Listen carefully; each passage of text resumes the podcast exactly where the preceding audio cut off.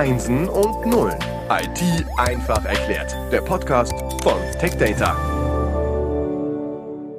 Herzlich willkommen zum Podcast Einsen und Nullen IT einfach erklärt. Wir starten heute einen neuen Schwerpunkt mit dem Titel Datenbanken. Dieser Schwerpunkt wird präsentiert, wird supported von Oracle und zu Gast heute ist Ulrike Schwinn. Hallo Ulrike. Ja, hallo Frank. Vielen Dank für die Einladung. Ja, ich freue mich, dass du hier bist. Und bevor wir natürlich tiefer eintauchen, uns die Datenbank anschauen, die erste Frage an dich. Äh, also, wer bist du? Was machst du? Vielleicht hast du ein paar Worte über dich selbst. Ja, klar. Ähm, ich äh, arbeite hier bei Oracle in Deutschland, in München, äh, bin schon recht lange bei der Firma und im Moment in einer Abteilung in der Systemberatung, wo ich äh, Kunden und Partner berate, was die Datenbanktechnologie angeht, äh, die neuere Technologie. Ich mache Schulungen und mache auch sowas wie Proof of Concepts, also hier, wenn es darum geht zu beweisen, dass es wirklich funktioniert. Ähm, solche Dinge mache ich. Okay, Thema Datenbanken. Wir haben vier Episoden. Ähm, ich bin mir sicher, jeder hat ein Bild von einer Datenbank, aber viele haben wahrscheinlich ja auch nicht die komplette Wahrheit dahinter verstanden. Würdest du dem zustimmen? Ja, sicher. Und wir können ja gleich einen Test machen. Was würdest du denn sagen, was eine Datenbank ist? Okay, also ich habe jetzt kein Wikipedia davor, das muss ich dazu sagen. ähm, ich habe mir natürlich Gedanken dazu gemacht, das muss ich auch ehrlicherweise dazu sagen, sonst würde ich jetzt hier ja natürlich nicht das moderieren. Ähm, also für mich ist eine Datenbank abgeleitet, also zu einer normalen Bank bringen wir Geld hin und äh, mhm. eine Datenbank bunkert Daten. Das ist für mich die simple Übersetzung. Ähm, und Datenbanken, ja, sind wahrscheinlich überall, weil wir überall Daten anfertigen und dementsprechend auch sammeln, abspeichern müssen, was wir in dieser Bank tun. Also Datenbanken, ja, sind wahrscheinlich auch omnipräsent. Ja, das ist schon mal eine super Definition und äh, Datenbanken sind wirklich überall.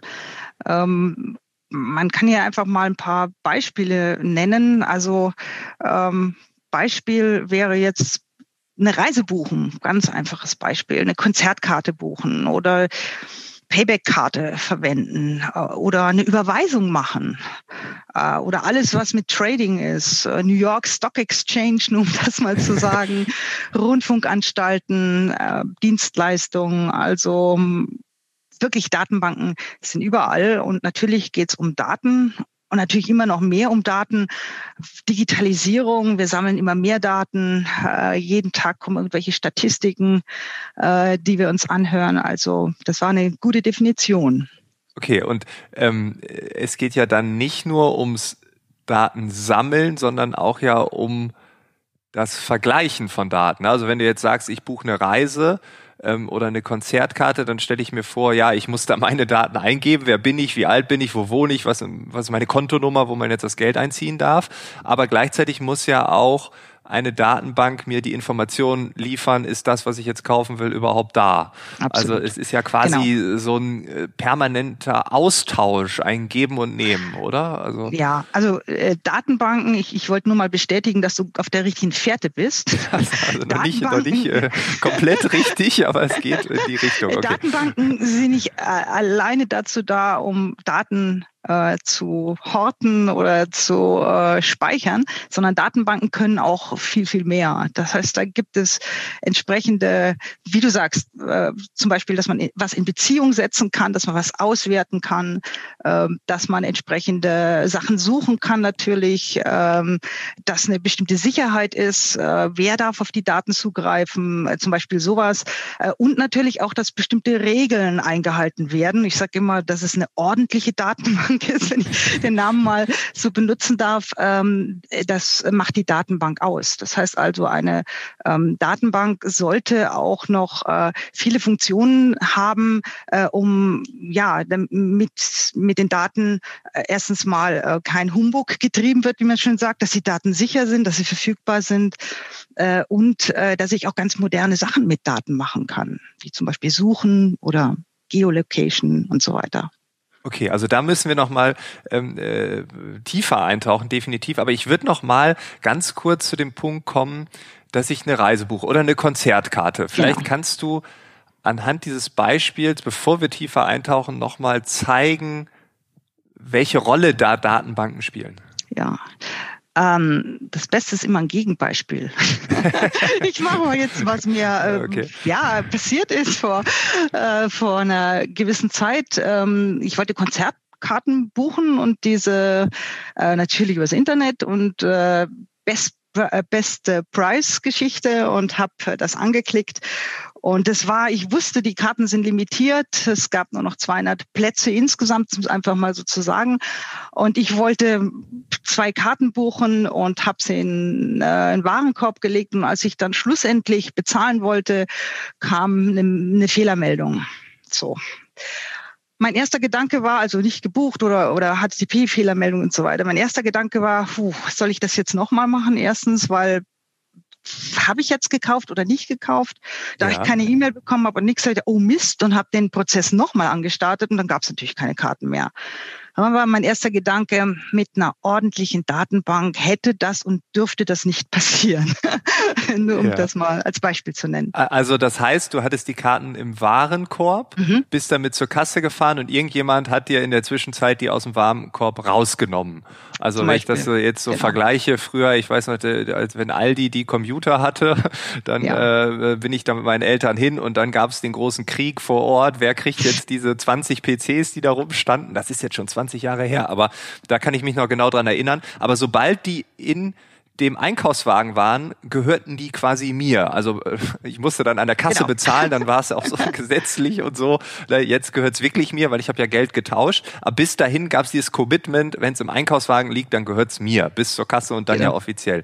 So und äh, das Beispiel jetzt übertragen auf dein Konzertbeispiel würde ja bedeuten, da hat jemand anderes einfach reingegriffen und deine Karten genommen.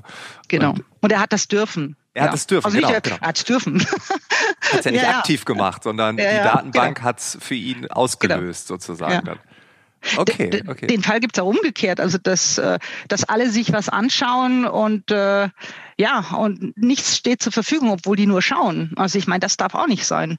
Dass ich gucke und es nicht in den Warenkorb reinmache, dann sollten die Karten, solange sie nicht im Warenkorb sind, sollten sie ja verfügbar sein. Ja, ja, genau, genau. Und äh, also das ist das umgekehrte Beispiel. Auch das darf nicht sein, ja, weil dann verkaufe ich ja gar nichts, wenn alle immer nur gucken.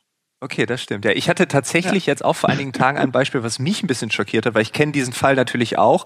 Irgendwas bricht ab und dann wartet man, kommt jetzt eine E-Mail, habe ich gekauft oder nicht. Bei Konzertkarten, wo man innerhalb von wenigen Minuten reagieren muss, ist das natürlich doof, weil dann ist die Zeit hat man da nicht mehr.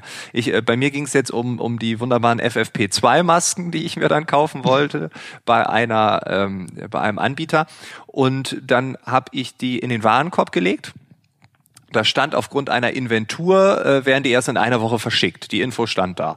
Und dann habe ich die in den Warenkorb gelegt, habe die angepasst, eine große Menge eingetippt, ähm, wurde mir alles angezeigt. Dann wurde ich weitergeleitet zum Bezahlprozess. Dann wurde ich weitergeleitet zu PayPal, habe meine PayPal-Daten eingegeben, habe bezahlt, wurde dann wieder zum Händler weitergeleitet und da stand dann leider nicht verfügbar.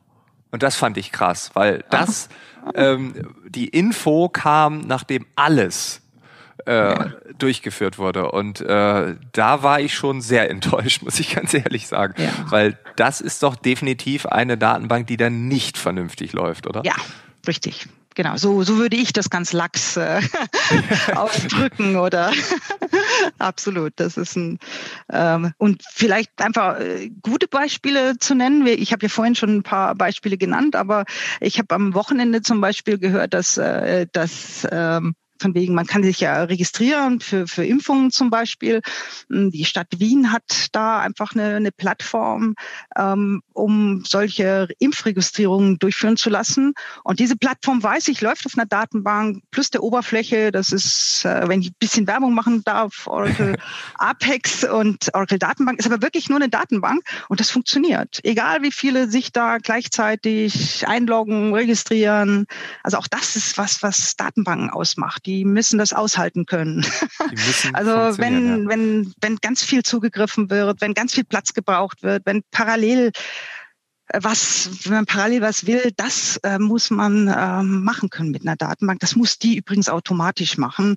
Da sollte ich nicht programmieren müssen oder mich selbst drum kümmern müssen mit irgendwelchen Coding oder so. Okay, also braucht es eine Garantie vom Hersteller der Datenbank? Ähm, nein, es, es, es sind eigentlich Regeln, die die Datenbanken äh, äh, unterstützen, die, die, die, die das quasi äh, dann zur Verfügung stellen. Also sowas zum Beispiel wie, dass nicht gesperrt wird beim Lesen der Daten, ist eine Regel, eine allgemeine Regel, die in der Datenbank entsprechen sollte. Oder dass ich Konsistenz bin, also so ACID sagt man Transaktionen, dass sie haltbar sind, dass ich zu jedem Zeitpunkt meine Version lesen kann. Das sind Regeln, die kann man auch schön im Wikipedia nachlesen. Das ist was, was eine relationale Datenbank Datenbank eine gute relationale Datenbank. Äh, und wenn sie sie unterstützt, dann ist es genau ähm, das, ähm, was gefordert ist. Okay, und wenn es dann trotzdem Fehlerbehebungen äh, braucht, also wir merken, wir haben Fehler in der Datenbank, obwohl äh, es Regeln gibt, obwohl es diese Gesetze gibt, was macht man dann? Ja, dann wenn ein Fehlverhalten funktioniert, dann kann man den Support, kann man sich an den Support wenden. Es gibt also bei, bei zumindest kommerziellen Herstellern gibt es die Möglichkeit, einen Service Request aufzumachen, ähm, einen Support, also eine Unterstützung anzufordern und kann dann hingehen und entsprechend dann, wie gesagt, sich mit dem Support, der dann eine Lösung findet, eine Softwarelösung oder ein Workaround äh, oder sonstiges. Ja, das ist also, und das ist auch so ein bisschen der Unterschied, würde ich sagen, zu äh, kommerziellen und Open Source Datenbanken. Hier hat man einen Support, hier hat man auch eine Schulung übrigens, jemand, der dich vielleicht auch schulen muss, weil, weil es eine viel Behandlung von deiner Seite war. Also sowas hat man dann halt eben und das ist ein bisschen würde ich auch sagen, ein Unterschied, wenn man einfach mal die Lanze für äh, kommerzielle Datenbanken schlagen darf hier. äh, vielleicht im Unterschied zu Open Source und auch vielleicht eine, eine, eine Feature-Geschichte, dass wenn ich eine Funktion habe, dass es die im nächsten Release eben auch noch gibt. Also eine Roadmap, dass man einfach solche Geschichten besitzt. Hm, also auch eine Form der Sicherheit. Ne? Und du darfst ja. definitiv eine Lanze brechen, weil wir haben ja schon einen ganzen Themenschwerpunkt zum Thema Open Source. Ja. Also jetzt bekommen ja, wir vielleicht von dir die Gegenmeinung. Völlig okay. Genau. wir sind ja ein offenes Medium, streitlustig. Mhm. Also von daher, wir wollen ja, dass alle zu Wort kommen. Ähm, wenn du diesen Support ansprichst, also im kommerziellen Bereich, äh, ich habe vor, vor einem Jahr oder so, das ist jetzt schon ein bisschen her, einen Artikel gelesen, da ging es um eine große ähm, Bank, die äh, sehr alte Datenbanken pflegen muss. Ähm, das geht über Jahrzehnte in die Vergangenheit. Kann man da noch einen Support leisten oder sagt man dann irgendwann, ja, okay, also äh, ist jetzt irgendwie 30 Jahre überschritten, sorry, ja, aber also, äh, jeder, ja, der sich also, da mal mit beschäftigt hat, ist schon längst in Rente. Ja, also ja, ja und nein. Also es ist natürlich so wie mit mit jeder Software. Äh, du du kriegst äh, du du hast die Software und äh, du hast einen einen Support eine bestimmte Zeit. Der ist wirklich relativ lang. Äh, sagen wir mal, sieben, sieben Jahre kann der zum Beispiel sein, acht Jahre sein. Ähm, du hast den Support und dann bekommst du auch für die sieben Jahre lang den Support. Aber was du natürlich machen musst, ist, du, du musst mit solchen alten Systemen auf das neue System migrieren, wie man so schön sagt. Äh, kann ja auch schon sein, dass die Hardware das schon gar nicht mehr unterstützt. Also ich ja. meine, das hat ja auch noch andere Implikationen. Es ist nicht nur, dass wir als Hersteller sagen, hey, da gibt es keinen mehr, der das weiß. In der Regel gibt es übrigens äh, irgendwelche Leute noch, die dir vielleicht helfen können. Aber so richtige Softwareentwickler, wie, wie soll man das warten? Das, ja. ist, das ist wie mit wie mit jeder Software. Du hast einen Supportzyklus, der eine bestimmte Zeit lang und wir empfehlen natürlich dann äh, nach einer bestimmten Zeit zu migrieren. Ja, okay. Und die, dieser, dieser Punkt mit der Hardware ist auch nachvollziehbar, weil äh, wenn man ja? in der heutigen Zeit Pokémon Go spielen will, dann geht das auch nicht mit der ersten Smartphone-Generation. Also da war Augmented Reality maximal ein Google-Begriff, den man da eintippern konnte. Also äh, wird ja. äh, nicht umsetzbar sein. Okay, ähm, wo, wo geht dann die Reise hin? Wie, wie sehen bei uns dann die nächsten Episoden aus? Ja, also natürlich ähm, das, was man alles mit der Datenbank machen kann. Also die Sache, was wir vorhin sagen, nicht nur Daten speichern, irgendwelche ASCII-Daten oder sonst, kann man was machen damit und kann die Datenbank das vielleicht, ohne dass ich viel programmieren muss. Also so, so moderne Schnittstellen. Was ist mit Machine Learning, KI, und so weiter. Also mhm. äh, immer weiter äh, heterogene Informationen äh, speichern können, verarbeiten können, Relation setzen können.